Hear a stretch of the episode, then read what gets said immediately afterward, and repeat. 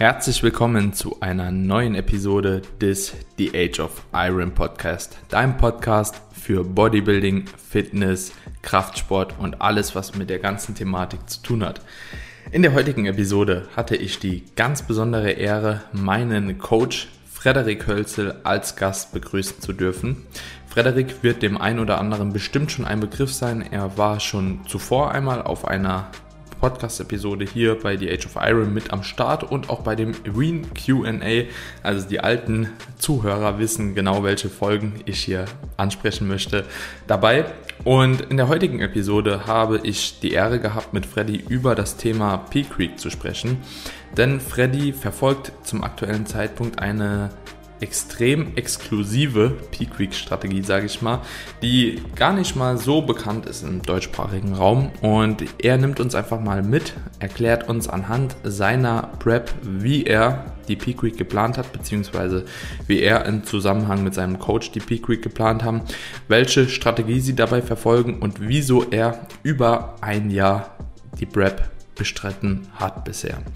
Und ich denke, am Ende des Tages ist es auch hier nochmal ganz klar abzuwägen, welche Peak Week Form für eine Person die richtige ist und dass jetzt hier diese Peak Week Form nicht ein absoluter Wert für jeden Athleten ist und auch nicht für jeden die beste Peak Week Form ist.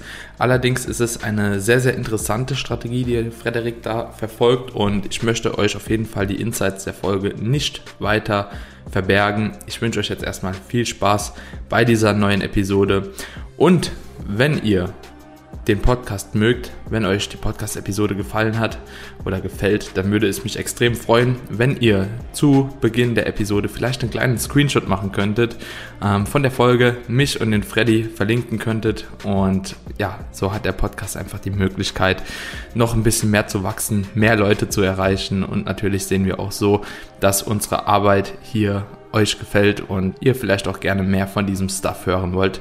In diesem Sinne erstmal viel Spaß bei der heutigen Episode mit Frederik Hölzel.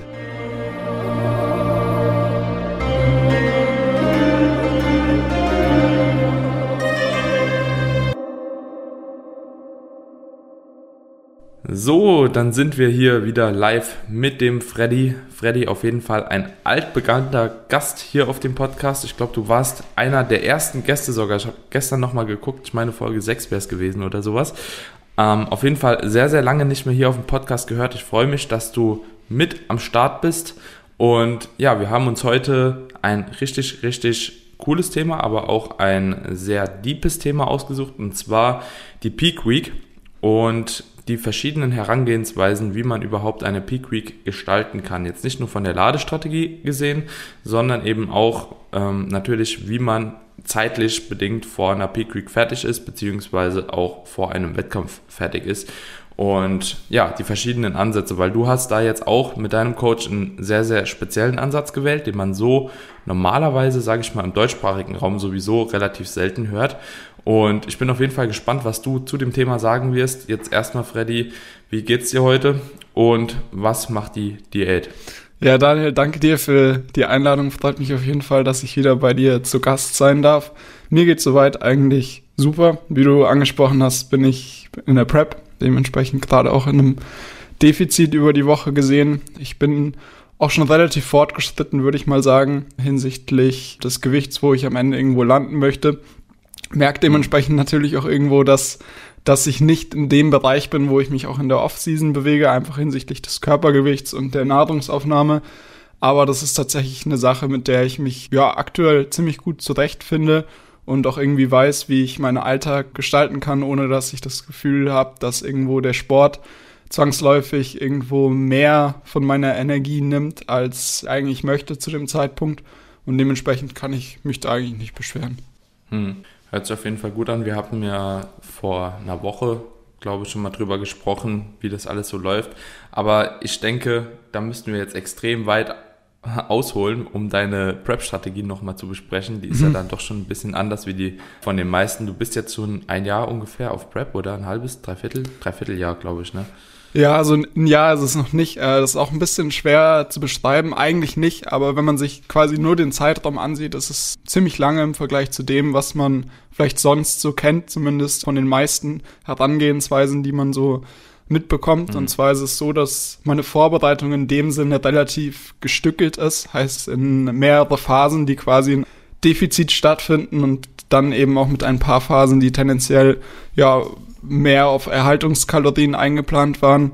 Im Grunde ist es so, dass ich letztes Jahr schon einen etwas längeren Minicut gemacht habe, was ja bei vielen auch der Fall ist, dass man irgendwo versucht, mhm. bereits vor der Vorbereitung nochmal irgendwo seine Ausgangslage zu verbessern, um dann im formellen Teil sozusagen der Vorbereitung auch nicht so viel Gewichtsverlust realisieren zu müssen. Dementsprechend habe ich letztes Jahr, ich glaube, im Spätsommer schon quasi von den 97 Kilo, die ich am Höchststand hatte, einiges abgeworfen. Ich glaube auf 90 Kilo ungefähr. Und dann mhm. habe ich eben im Herbst nochmal eine Phase, eine ähnliche Phase durchlaufen, die etwas kürzer war, in der ich dann auf von ungefähr 91 Kilo auf, ich glaube, 87, 88 Kilo gegangen bin dann auch über einen längeren Zeitraum Pi mal Daumen gehalten habe. Und genau, dann kam eben wieder eine Phase, wo ich aktiv Gewicht verloren habe und befinde mich jetzt seit Januar quasi im formaleren Teil der, der Vorbereitung und bin jetzt ungefähr bei ja, irgendwo zwischen 80 und 81 Kilo. Heute waren es 80,7. Genau, also es ist quasi, wenn man sich den gesamten Zeitraum ansieht, relativ lang. Wenn man sich dann die Wochen ansieht, in denen ich tatsächlich in einem Defizit war, ist es dann schon etwas überschaubarer, wobei ich tatsächlich auch ja ein relativ geringeres, geringes bis moderates Defizit gefahren bin, vor allem jetzt in den letzten Wochen, wovon ich auf jeden Fall auch schon einige Vorteile gespürt habe.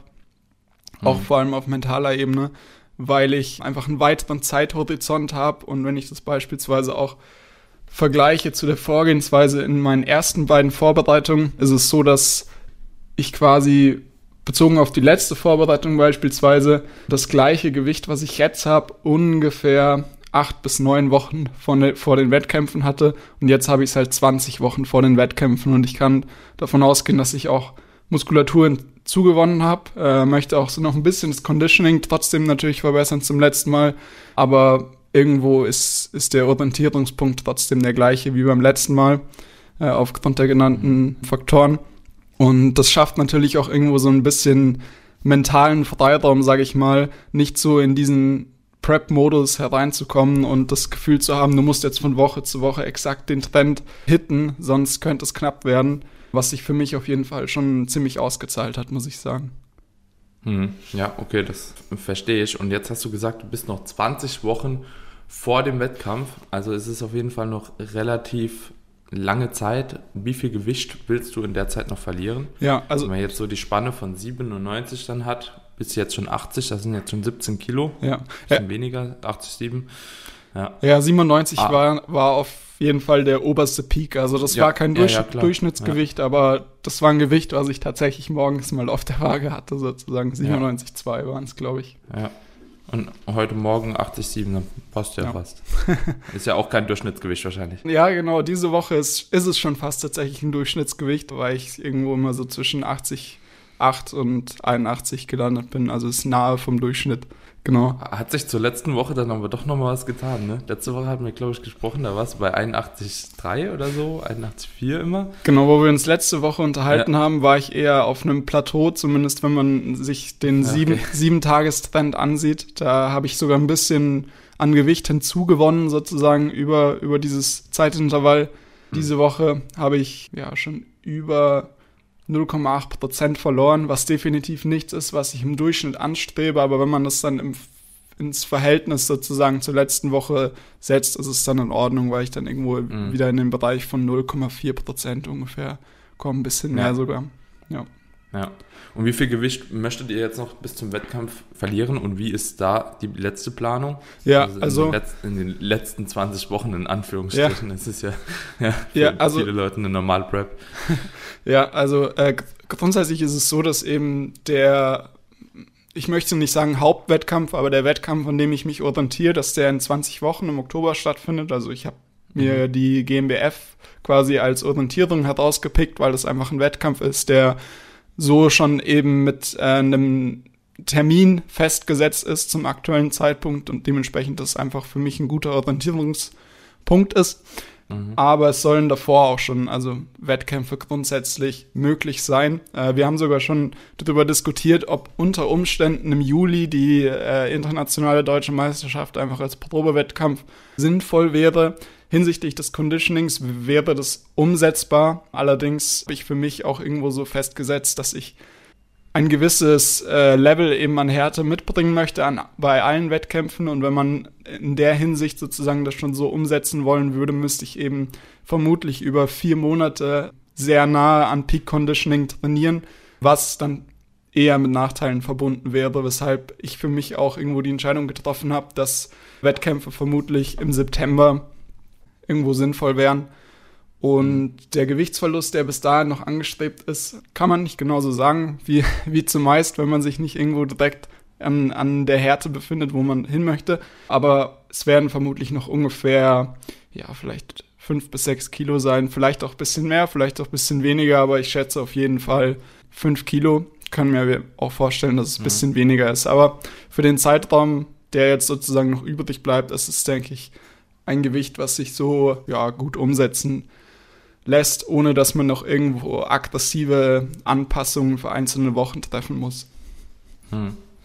Und dahingehend hast du oder habt ihr, bist ja auch in Betreuung von Brian Miner, mhm. habt ihr geplant zu einer Show, also zur beispielsweise jetzt GmbF als Hauptwettkampf, fertig zu werden, um da halt eben in das Peaking dann reinzugehen? Oder habt ihr geplant, schon vorher fertig zu sein, beispielsweise nach 16 Wochen und dann das Gewicht eigentlich nur noch zu halten, vielleicht sogar so eine Reverse Diet oder irgendeinen anderen Ansatz zu machen?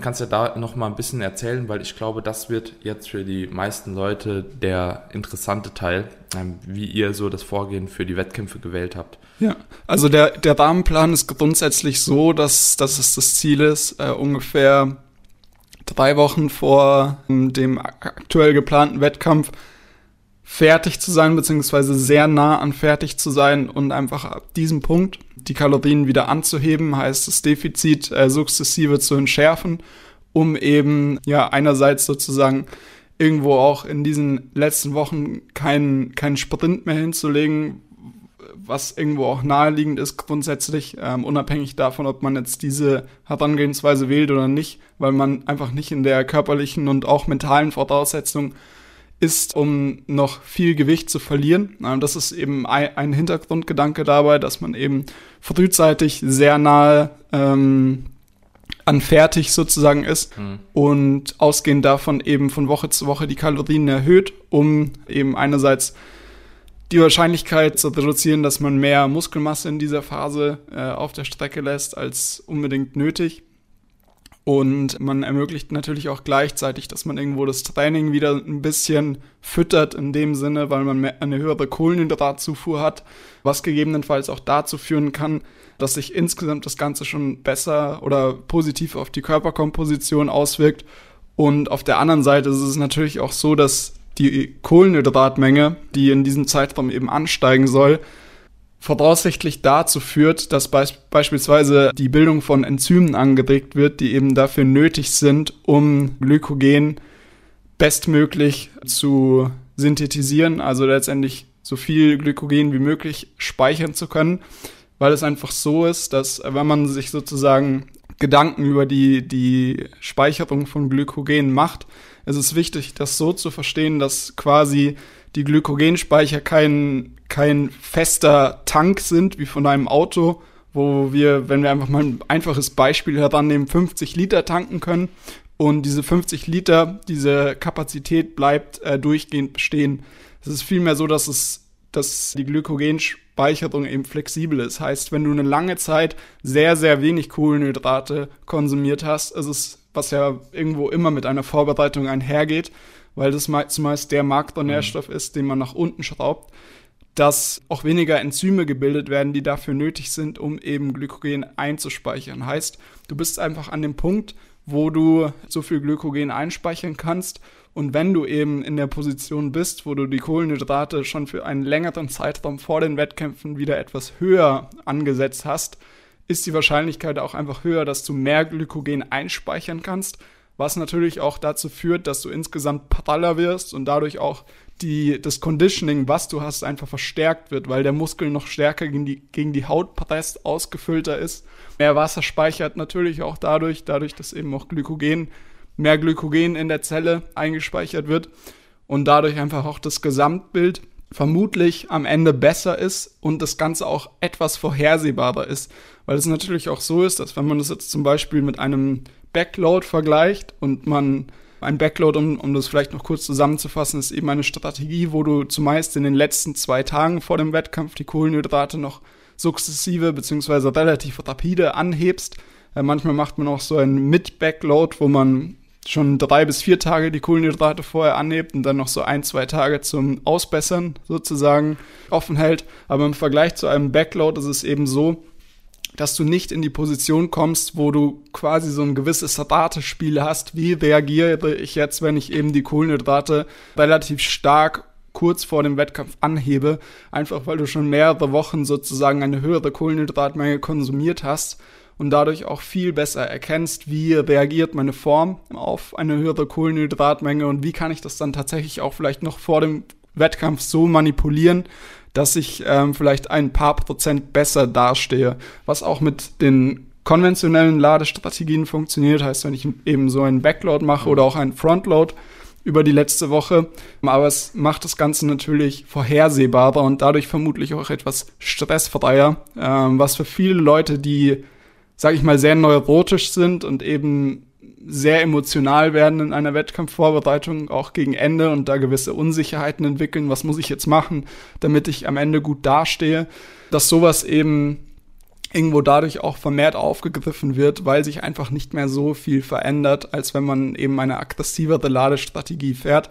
Allerdings muss man da eben auch sagen, dass beispielsweise man trotzdem noch einen Backload integrieren, äh, wenn man dieses mhm. Reverse Dieting sozusagen macht in die Show in, in die Wettkämpfe, aber das Ganze vermutlich einfach viel vorhersehbarer wird. Aber das, das hört sich alles halt sehr romantisch an und sehr, mhm. sehr cool. Das, das Problem ist halt einfach, dass du einerseits wissen musst, wo musst du hin und an zweiter Stelle musst du dann auch wirklich die Interventionen oder die Strategie so umsetzen, die Intervention so umsetzen, dass diese Strategie auch letztendlich aufgeht. Heißt, du musst dann wirklich drei Wochen davor ungefähr, kann auch zwei bis vier Wochen davor sein, sehr nahe an, an dem gewünschten Conditioning angelangt sein, weil diese Strategie sonst anders nicht umgesetzt werden kann, was, was mhm. eben so die großen Nachteile, sage ich mal, von dieser Vorgehensweise darstellt.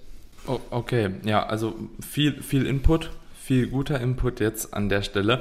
Jetzt stellt sich für mich nur die Frage, was noch so ein bisschen offen geblieben ist. Wirst du, also du hast jetzt einmal von einem Reverse-Dieting-Ansatz gesprochen mhm. und einmal natürlich von irgendwo Erhaltung.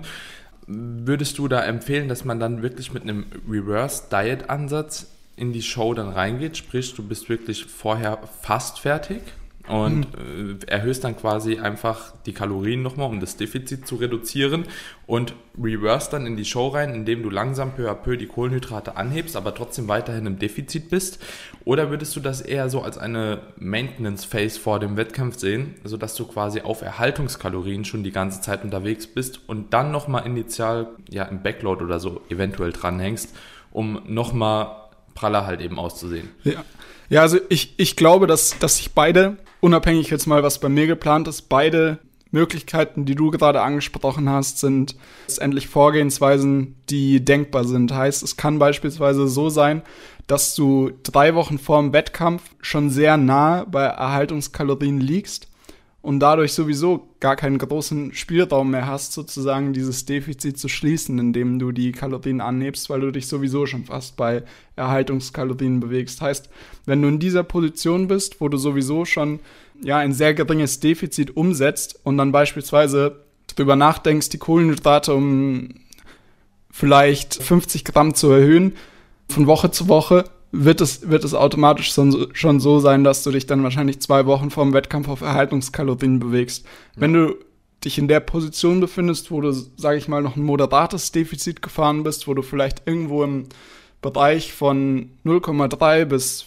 maximal 0,7 Prozent vielleicht lagst, ist es natürlich so, dass du mit diesem Reverse Dieting, wenn du dann auch noch eine gewisse Verbesserung der Form erreichen möchtest, noch eine gewisse Zeit im Defizit äh, bleibst, was du ja natürlich auch in dieser in diesem Rahmen dann möchtest, weil das Conditioning soll vielleicht noch um ein bis zwei Prozent mhm. verbessert werden, was aber auch in diesem Zeitraum dann möglich ist. Äh, und ein geringes Defizit reicht dann eben auch in diesem, in diesem Kontext, weshalb es eben ganz stark darauf ankommt, äh, an welcher Position befindest du dich hinsichtlich des Conditionings und wo befindest du dich hinsichtlich des Defizits. Normalerweise mhm. ist diese Herangehensweise eben so definiert, wenn man darüber liest, dass du ähm, das Defizit sozusagen sukzessive verkleinerst, bis du dann quasi auf Erhaltungskalorien angelangt bist. Mhm. Okay. Ja, ist ein sehr, sehr interessanter Ansatz. Wo würdest du jetzt die Vor- ja, die Vorteile hast du eigentlich schon aufgezeigt, aber wo würdest du jetzt die Nachteile sehen? Insbesondere, wenn du dir jetzt halt einen Großteil der Athleten anschaust. Also, was normalerweise halt eben ja doch nicht unbedingt dem Standard entspricht an Wissen, ja, das du jetzt auch mitbringst, weil ich denke, da gehört halt eben vieles dazu. Also zum einen extrem gutes Wissen, eine extrem stabile Planung. Und denkst du, dass der Ansatz auch für viele eher nachteilhaft sein könnte? Ja, also was ich grundsätzlich für diese Peaking-Strategien immer im Hinterkopf behalten würde, ist, dass das Ganze nicht rigide sein soll. Heißt, wenn du dir im Vorhinein schon irgendwo überlegst, wie möchte ich das Ganze gestalten? Möchte ich beispielsweise diesen Reverse-Diet-Ansatz fahren oder möchte ich beispielsweise einen konventionellen Front- oder Backload machen? Kannst du dir das natürlich davor überlegen, was auch Sinn macht, weil du dadurch natürlich auch irgendwo Referenzwerte hast, um dir dann zu überlegen, welche Ladestrategien teste ich während der Vorbereitung, was auch irgendwann in den letzten Monaten stattfinden sollte, einfach um da gewisse Erfahrungswerte zu sammeln. Aber es sollte keinesfalls so sein, dass du dich auf diese Strategie die du entweder akut oder schon weit im Vorhinein festgelegt hast, dich auch rigide festlegst. Heißt, das Ganze sollte sich irgendwo auch anpassen anhand dessen, wo du dich dann tatsächlich ähm, während der Peak Week oder in den Wochen davor befind befindest hinsichtlich der Körperkomposition und wo du dann letztendlich noch hin musst. Heißt, mhm. du kannst was bei mir natürlich auch beispielsweise eintreten kann, du kannst das Ganze so ansetzen, dass du eben schon beispielsweise drei Wochen davor fertig bist, was ich tatsächlich sogar bei den meisten, oder sehr nahe an fertig zumindest, was ich bei den meisten tatsächlich auch so ansetzen würde. Die andere Sache ist aber die, dass du natürlich so eine durchdachte und in Anführungsstrichen intelligente, sinnvolle Herangehensweise wie es nur irgendwie funktioniert, äh, gestalten kannst und dir irgendwo aufschreiben kannst, wie das von Woche zu Woche aussehen soll im Vorhinein. Die andere Sache ist dann aber, was passiert in der Umsetzung und was kommen vielleicht auch noch Events an Events dazwischen, die irgendwo so diese Planung zumindest anteilig über den Haufen werfen. Und wenn, wenn ich zum Beispiel an meine ersten beiden Vorbereitungen zurückdenke, ist es natürlich so, dass man sich zumeist eine Planung macht, aber diese Planung dann in der Umsetzung sehr oft anders aussieht, als man sich das eigentlich vorgestellt hat, weil vielleicht die Gewichtsverlustraten nicht so ausfallen, wie man sich das vorgestellt hat, man trotzdem nichts angepasst hat, weil man sich gedacht hat, okay, nächste Woche oder in den nächsten zwei Wochen wird sich das schon ergeben, war dann vielleicht dann doch nicht der Fall und so akkumuliert sich natürlich auch irgendwo Gewicht was ich eigentlich hätte schon verlieren sollen, was ich dann noch am Ende verlieren muss. Und wenn ich mir in diesem Szenario eigentlich vorgestellt hätte, dieses Reverse-Sighting zu machen, äh, aber ich bin nicht an diesem Punkt angelangt, wo ich dafür eigentlich sein müsste, mhm. macht es natürlich keinen Sinn, da irgendwo rigide an dieser Planung festzuhalten, sondern dann muss man mhm. natürlich irgendwo in einen sauren Apfel beißen quasi und eben noch diese paar Wochen im Defizit mitnehmen. Ja. Heißt, das größte Problem wird bei dieser Vorgehensweise, was für mich auch den größten Nachteil dasteht in dem Sinne, dass du halt wirklich, wie ich auch schon erwähnt hatte, einerseits genau wissen musst, wo musst du letztendlich sein und andererseits, du musst die Strategie so durchführen in der Praxis, dass du tatsächlich an diesem, an diesem Punkt auch zu diesem Zeitpunkt angelangst. Was bei den meisten eben nicht so funktioniert. Also das ist ja grundsätzlich auch einfach ein Problem äh, bei der Umsetzung von vielen Vorbereitungen, dass man am Ende noch mehr Boden gut machen muss, als man sich eigentlich gewünscht hätte, als dass man es eigentlich geplant hätte. Und das greift dann natürlich auch bei dieser Strategie. Heißt, auch wenn man das so machen möchte, kann es sehr oft so sein, dass man eben nicht an den Punkt kommt, wo das dann tatsächlich auch Sinn macht, das so umzusetzen. Hm. Würdest du sagen, dass es bei so gut wie jeder Vorbereitung eigentlich der Fall ist, dass irgendwie die Planung über Bord geworfen werden muss grundsätzlich, beziehungsweise es immer wieder so Einkerbungen gibt, sage ich mal, wo du merkst, okay, die Planung hier, das haut einfach so nicht hin, aufgrund von Faktoren wie auch immer. Ne? Also, weil das sehe ich auch ganz, ganz oft, dass halt eben eine Grundplanung letzten Endes besteht, diese auch relativ solide ist und auch gut gestaltet ist. Allerdings ja, kommen da halt eben unvorhersehbare Punkte mit ein, ähm, die auch jetzt beispielsweise diesen Reverse-Ansatz ähm, komplett über den Haufen werfen könnten, weil im Endeffekt ist es oftmals ja so, du hast dann deine Zeitplanung und du willst auch da drin bleiben, aber es kommen jetzt auch so unvorhersehbare Dinge, beispielsweise jetzt mit der Impfung, ja, sage ich mal, da kommen halt Impftage dazu, Defizit wird reduziert, ja. Also beziehungsweise wird nicht reduziert, aber wahrscheinlich gehst du irgendwo auf Erhaltungskalorien, weil du vielleicht für zwei, drei, vier Tage nicht trainieren kannst, je nachdem, äh, welche Nebenwirkungen du beispielsweise hättest. Dann kommt irgendwie mal noch eine Woche dazu, wo du keinen Gewichtsverlust hast, vielleicht mal noch eine Woche und dann kickt man sich auch relativ schnell da schon wieder raus, wenn man nicht schon ewig lang vorher, glaube ich, im Kaloriendefizit war. Ne? Also das wir gehen jetzt mal davon aus, dass natürlich halt eben eine Standardausgangslage irgendwo vorhanden ist und der, der Athlet oder die Athletin nicht allzu fett oder ja, extrem dünn ist schon äh, zu Be Beginn der Diät. Und dann kann das halt eben doch auch zum Problem werden, oftmals, oder? Wenn du die Prep dann halt eben eigentlich ja relativ normal angesetzt hast, sage ich mal, ja, ohne dass du halt eben solche drei, vier Wochen Planungen zusätzlich wahrscheinlich integriert hast, oder? Ja, also ich glaube, da greift halt auch nochmal der Punkt, dass man sich irgendwo einen gewissen Puffer einbauen sollte der auch gar nicht mal für diese Reverse-Dieting-Phase eingeplant ist, sondern einfach schon im Vorhinein sozusagen berücksichtigt, dass nicht genau alles so funktionieren wird, wie man sich das eben vorgestellt hat. Also ich glaube, dass das halt auch eine Sache ist, die, wenn man noch keine Vorbereitung gemacht hat und eben seine erste Wettkampfsaison anstrebt, dass das eben wichtig ist, irgendwo im Hinterkopf zu behalten. Es ist einerseits sehr sinnvoll und irgendwo auch ratsam, sich eine gewisse Struktur aufzusetzen, die auch irgendwo vorsieht, dass beispielsweise das Defizit verringert wird über den Lauf der Prep, aber dass man andererseits auch an gewissen Stellen Anpassungen vornehmen muss, die man eigentlich hätte ursprünglich nicht vornehmen wollen, weil man sich vielleicht vorgestellt hat, dass man mit einer gewissen Energie zuvor über einen längeren Zeitraum ein Defizit kreieren kann, das eben zu dem ähm, Gewichtsverlust führt, was man sich in, in dieser Phase eben vorgestellt hat. Und da kann es natürlich irgendwo so sein,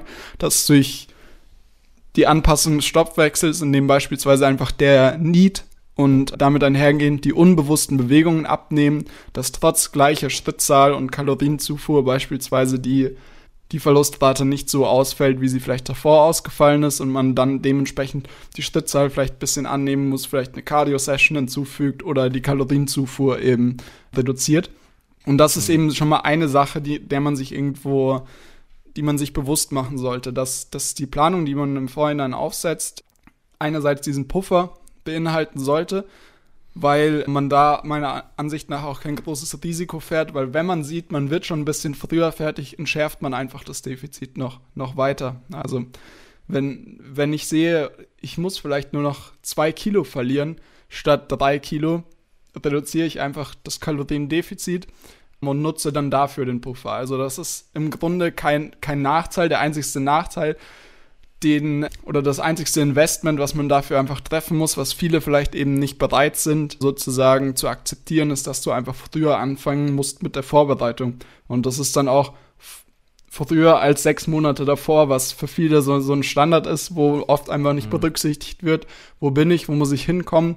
24 Wochen hört sich genug an. Ich fange jetzt einfach mal an zu preppen und schaue, wo ich ankomme. Und das ist halt meistens eine gedankliche Herangehensweise, die nicht unbedingt zielführend ist. Also es kann natürlich sein, dass diese 24 Wochen pa passen, aber es kann auch sein, dass wenn man sich die reine Zeit im Defizit ansieht, einfach 32 Wochen not notwendig sind um einfach zu gewährleisten, dass du nicht in einem niedrigen, bei einem niedrigen Körperfettanteil noch ein Prozent an Gewichtsverlust realisieren musst, was eben hinsichtlich Muskelerhalt nicht unbedingt das Beste ist und sicherlich auch bezüglich den hormonellen Anpassungen, die so oder so auftreten, aber die voraussichtlich eben auch irgendwo durch die, die eigene Herangehensweise bedingt sind, beziehungsweise so ein bisschen abgeschwächt werden können. Und mhm. ja, dementsprechend ist das größte Problem einfach, dass die zeitliche Komponente oft zu unterschätzt wird und auf dem Weg sozusagen zum Wettkampf oft einfach nicht die Gewichtsverlustraten eintreten, die man sich eigentlich vorgestellt hat, was dann sozusagen auch irgendwo diese, ja, diese Nachteile sozusagen bei der Herangehensweise, wenn man eben, wenn man das Defizit frühzeitig entschärfen möchte, darstellen, beziehungsweise das ist einfach so die Herausforderung, der man sich bewusst machen muss. Ja, das Ding ist natürlich auch, also, dass viele erstmal mit einer Planung von sechs Monaten reingehen, das hast du schon richtig gesagt. Ich denke, das trifft auch für viele Leute recht gut zu, ne? insbesondere diejenigen, die vielleicht eher weniger mit Diet Breaks auch arbeiten oder arbeiten wollen. Allerdings für viele eignet es sich auch eher weniger. Na, muss man einfach ganz klar sagen. Aber es ist auch super individuell zu betrachten und ich denke halt auch immer, dass eine zu lange Prep für viele Leute auch wirklich problematisch werden kann. Also, dass ich auch die Länge einer Prep nicht viel länger machen würde, also bei vielen Athleten, muss ich einfach ganz klar sagen, weil viele natürlich dahingehend auch wirklich immer wieder Probleme haben ähm, mit Food Cravings und die kommen halt eben mental nicht so gut klar mit einem längeren Defizit, wie du, wie du es jetzt beispielsweise tust. Also habe ich auch schon Erfahrungen gesammelt, dass das für viele Leute halt mental auch sehr, sehr schwierig ist. Und umso länger die auf Diät sind, umso höher wird halt eben der Food-Fokus und tatsächlich auch trotz Diet Breaks etc. lassen sich halt eben metabolische Anpassungen nicht ganz so schön wieder rückgängig machen, wie das in der Theorie halt eben immer äh, gut gesagt wird. Ne? Und ja. dann könnte es halt eben auch problematisch werden, wenn man halt eine Prep von 30 bis 40 Wochen ansetzt, ähm, du eigentlich relativ lange im Defizit bist, mental damit nicht so gut klarkommst und diese erhofften metabolischen Anpassungen nochmal rückgängig machst, wie es eigentlich geplant war. Und das sehe ich dann oftmals auch so ein bisschen als Problem. Ne? Also viele denken immer so, man diätet dann rein, diätet, diätet, diätet. Irgendwann kommt man dann an den Punkt, wo alles halt eben super ist, da wo man stehen will. Dann erhöht man vielleicht die Kalorien nochmal, macht so einen kleinen Reverse-Ansatz und am Ende des Tages läuft es halt eben in der Praxis nicht so, wie man sich das vorstellt. Ne? Und dann ist es mental wahrscheinlich auch nochmal schwerer, das überhaupt zu verkraften, wenn man denkt, eigentlich man wollte schon an dem und dem Punkt sein, aber kann das halt zum äh, aktuellen Zeitpunkt nicht realisieren. Ja. ja, um da vielleicht also noch weiteren Input sozusagen zu geben, ich gebe dir völlig recht, vor allem was diese metabolischen und hormonellen Anpassungen angeht, dass du auch, wenn du beispielsweise Diet Breaks oder längere Refeeds integrierst, nicht davon ausgehen kannst, dass du am, am Ende der Vorbereitung dastehst und no, ho, ähm, normale Hormonwerte hast und dich irgendwo normal fühlst. Äh, es wird auch in dem Fall so sein, dass einfach diese Anpassungen bedingt durch dein niedriges Körperfettlevel sind, was eben automatisch impliziert, dass du nach, wenn man beispielsweise schon, schon einen weiteren Ausblick hat, dass du nach der Vorbereitung Körperfett hinzunehmen musst. Also das musst du so oder so, egal wie du letztendlich vorgehst während der Vorbereitung. Die Frage ist nur, wie kann ich die, meine Herangehensweise so auslegen, dass ich natürlich einerseits, wenn man das jetzt nur rein sportlich betrachtet, dass ich einerseits irgendwo gewährleisten kann, dass das Risiko für Muskelverlust geringer ausfällt, als es muss, äh, oder als es mhm. äh, äh, äh nicht als höher ausfällt, werden würde. Genau, nicht höher ausfallen, ausfällt, als es muss. Ähm, und wie kann ich irgendwo gewährleisten, dass be beispielsweise auch die Energieverfügbarkeit, also die Energie, die mir eben nach Abzug der, der, des sportlichen Verbrauchs sozusagen übrig bleibt, um eben normale physiologische Funktionen zu bedienen, übrig bleibt, abhängig davon, wie ich mein Defizit eben gestalte. Und das ist natürlich bei Männern, aber vor allem auch bei Frauen wichtig, sich irgendwo vor Augen zu halten, dass das Ganze in der Planung berücksichtigt werden sollte. Und auch wenn ich irgendwo dazu gewillt bin, einen Kompromiss quasi zu finden zwischen zu lange auf Prep sein und so gering wie möglich, geringe wie mögliches Zeitinvestment sozusagen zu haben, dass diese Energieverfügbarkeit eben hohe Relevanz haben sollte, um tatsächlich diese hormonellen Anpassungen irgendwo in einem gewissen Rahmen zu halten und vielleicht nicht schon einige Monate vor der Vorbereitung die Periode zu verlieren, was eben langfristige gesundheitliche Nachteile haben kann, weil es auch einfach so ist, dass du dann längere Zeit benötigen wirst, wenn man das auch auf alle hormonellen Anpassungen bezieht, um letztendlich das Ganze wieder in ein sport- und gesundheitlich zuträgliches Milieu bringen zu können. Und das ist dann auch eine Sache, die irgendwo meiner Ansicht nach so ein bisschen unabhängig von den persönlichen Präferenzen betrachtet werden soll, äh, weil es dann eben nicht nur um sportliche Ambitionen geht, sondern irgendwo auch darum, wie kann ich mir die Zeit nach der Vorbereitung tatsächlich vereinfachen.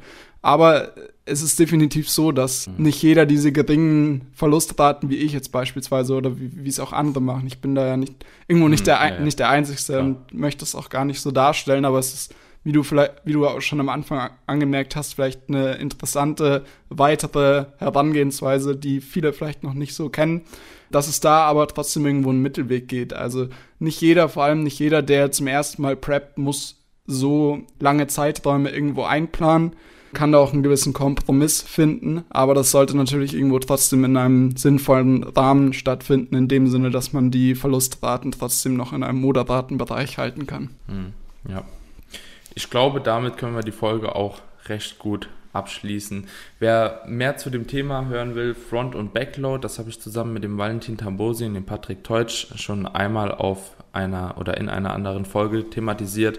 Also wer da nochmal genauere Infos zu haben will, wie sowas abläuft, ähm, wie man sowas am besten einsetzt und was dabei zu beachten ist, checkt einfach die Folge zusammen mit den beiden Männern ab und dann ähm, habt ihr da auch nochmal einen anderen guten Einblick. Ich denke, die Folge war auf jeden Fall jetzt äh, mit dem Ansatz eine Folge, die ich so im deutschsprachigen Raum so, glaube ich, noch nicht gehört habe, weil es wirklich sehr, sehr sehr, sehr wenige Leute gibt, die das wirklich gerade zum aktuellen Zeitpunkt schon anwenden. Ähm, ich denke aber, dass jetzt auch durch diese Episode da nochmal ein paar neue Türen geöffnet werden für viele und ähm, sich wahrscheinlich mehrere auch überlegen, ob man nicht so einen Ansatz mal wählen wird. Also ich danke dir auf jeden Fall für die guten Insights, die du uns da gegeben hast, für die guten Informationen.